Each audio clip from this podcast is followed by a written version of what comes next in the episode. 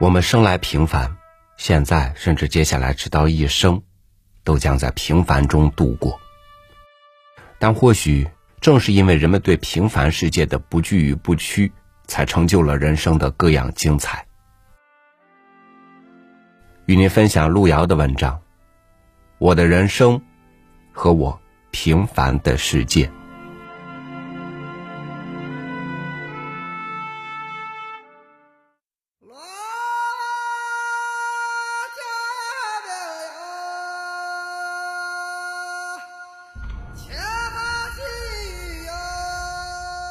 我是陕北人，清涧县，家是农民家庭，父母现在还在农村种地。小时候家里人口很多，弟兄姊妹八个。那时候农村不计划生育，家里很穷。我是老大，七岁时家里不能养活我，把我寄养给另一个家庭。童年最深刻的印象是饥饿。父亲是一个字不识的农民，性格很软弱，活得很窝囊，过的完全是被抛弃的生活。别人家的孩子把你打一顿，回来后希望得到家里人的支持，但得到的是他们再打一顿。不要惹事。所以，在社会上，你只有依靠自己。而不可能依靠任何人，这是我那时认识的第一个问题。既然要活下去，就得靠自己。平凡的世界反映一九七五至一九八五这十年间农村、工矿、城市各个方面的社会生活全景式。我认为这段时间是中国转型期的前奏，充满了密集性的社会事件与政治事件，要求特别详尽的背景材料，故事可以编。翻报纸，《人民日报》《陕西日报》，参考消息《延安报》，十年的核定本，堆了半房子，一天一天的翻，做笔记。在整个描写过程中，我可以在笔记上找到各种的事情，这样，故事就建立在比较可靠的基础上。另一种准备是生活，生活尽管熟悉，但我要重新到位，细细看。譬如一个烧砖厂，我经常去，看扒土、打胚。倒胚、进窑、烧火，还有贷款、税收等等资料。有时趁人不在，偷着撕一张税务发票夹在笔记本里就走，能用就用。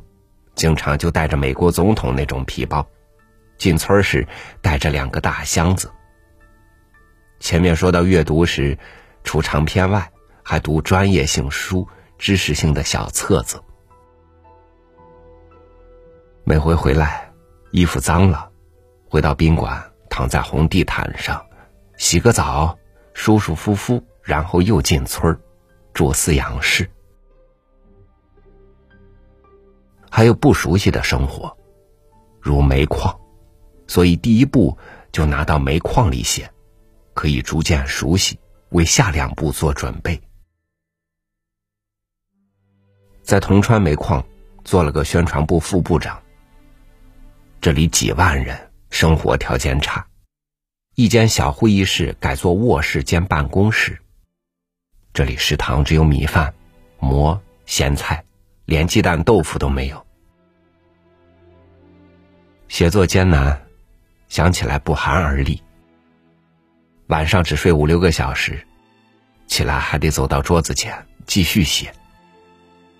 我自己来说服自己，像哄小孩一样哄自己。看见桌子，像上沙场一样。一个冬天，几乎和任何人不说话，语言能力都丧失了，很孤单。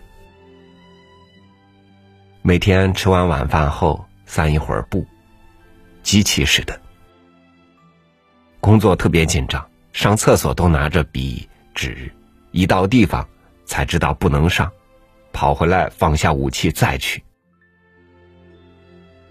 我把一张一张的计划写成表贴在墙上，一二三四五，今天又消灭了一张，心里就很高兴。半夜里听见火车吼叫，想象着火车。意味着情人的约会或久别重逢的欢喜。有一天火车一叫，我自己就放下笔，披上破棉袄到火车站去。这是拉煤的车，不是客车。我是在这儿试图接一个人，或是谁来看我了？叹一口气，又回来。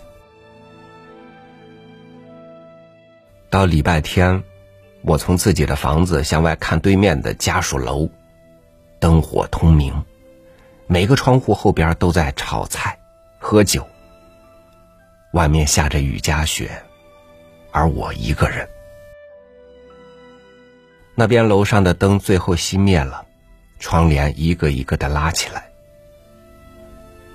这是自己的选择，无办法。涌出热辣辣的眼泪。第一部初稿很艰难，坐在吉普车上感到难受。回到城市后，看到街道两边的小吃，非常眼馋。这些对一个饥饿的人来说就是山珍海味。第二部结束后，身体完全就垮了。第一天写完。第二天就趴在地下起不来了，靠着精神，斜着身子抄完稿子，浑身没有劲儿，只有膝盖上还有劲。趴在地板上整理稿，每吸一口气，费九牛二虎之力，得一种怪病，气能吸进去，吐不出来。这种病你不吃饭，在火车站扛三天麻袋就会得的。然后看病，给肌肉上注册什么东西。有个年轻的中医，说是得了虚症，开的药、人参什么都有，只喝的我吐不出痰。在西安待不下去，这是命运。我就想。在中国，任何作家完成长篇是不可能的。曹雪芹没写完就死了，身边的柳青也没有写完。我会不会呢？陕北天气凉快，我吸不进去气，身体总崩溃了。回到榆林，领导熟悉我，介绍一位老中医，诊断后让我在镜子里看舌头。舌头全黑了，这是人参吃坏的。只开了一副二毛钱的药，一吃即吐痰，把这个病先解决了。然后开一百副丸药，一百副汤药，像牲口吃料一样，吃了三个月，体力稍微恢复。休息一年，接着搞第三步，趁着还有劲儿。写完，我不注意吃，不锻炼，所以在第三部写作中开始有了注意。榆林地区领导邀请在宾馆写，饭安排在厨房子，写的比较顺利。八八年五月份是全书的最后过程，我来到甘泉县写最后的部分。我和甘泉县有缘分。我的人生就是在这里写成，五月二十五日完成了。这时某人民广播电台正播前两部，最晚在六月初送到电台，他们要及时播送。本来这三部要求身体在最高潮时候完成最好的部分，我这样咬着牙写，赶在六月一日前写完。朋友在这一天。一方面庆贺我。这天下午六点，朋友们做一桌饭等着，我关着门，不准任何人进来，控制着自己，不要激动，马上就写完了。一控制不住，右手开始痉挛，这样都拿不住笔，怎么办？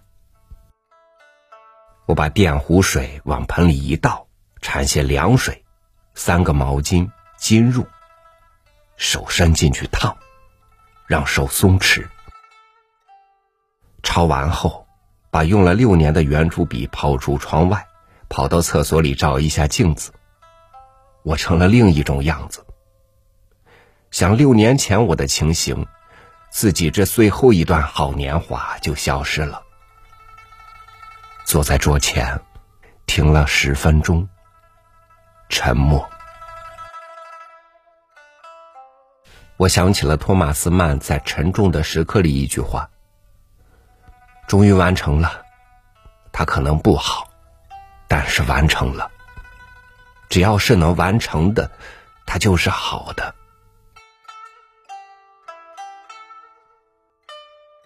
写完了。完全成了白痴状态，像五六岁的小孩，要进北京。人不放心，这样就和弟弟一块儿进京了，跟在弟弟屁股后，不知道自己要干什么，过马路时都不知道在干什么。这种劳动并不是特殊的劳动，任何人都要对生命抱有正确的态度。作家这样，农民也是这样。我的启蒙老师是我的父亲，虽然懦弱，但很会劳动。种地时，把什么都准备的尽善尽美；拔草锄地，讲究美。他说，从任何地方看去，都显得一行一行很美。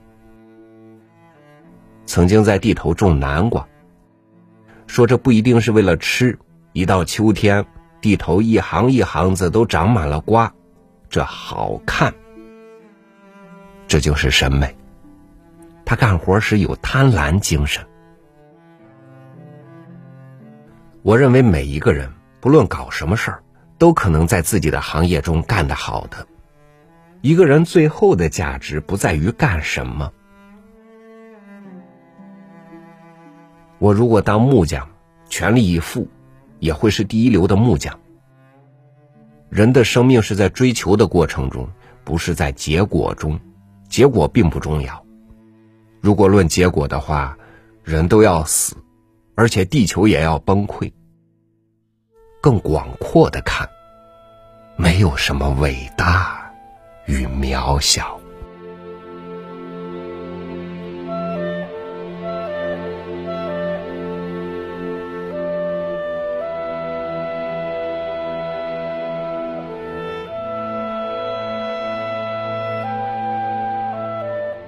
每当读到这样的文章，我都会反思：我这一天天的在做什么？在感叹平凡里，平凡一直如影随形。那些我们眼里的不平凡，总是在别人抬头望天的时候，他从挖地三尺的认真里得来。感谢您收听我的分享，欢迎关注微信公众号“三六五读书”。收听更多经典文章，我是朝雨，祝您晚安，明天见。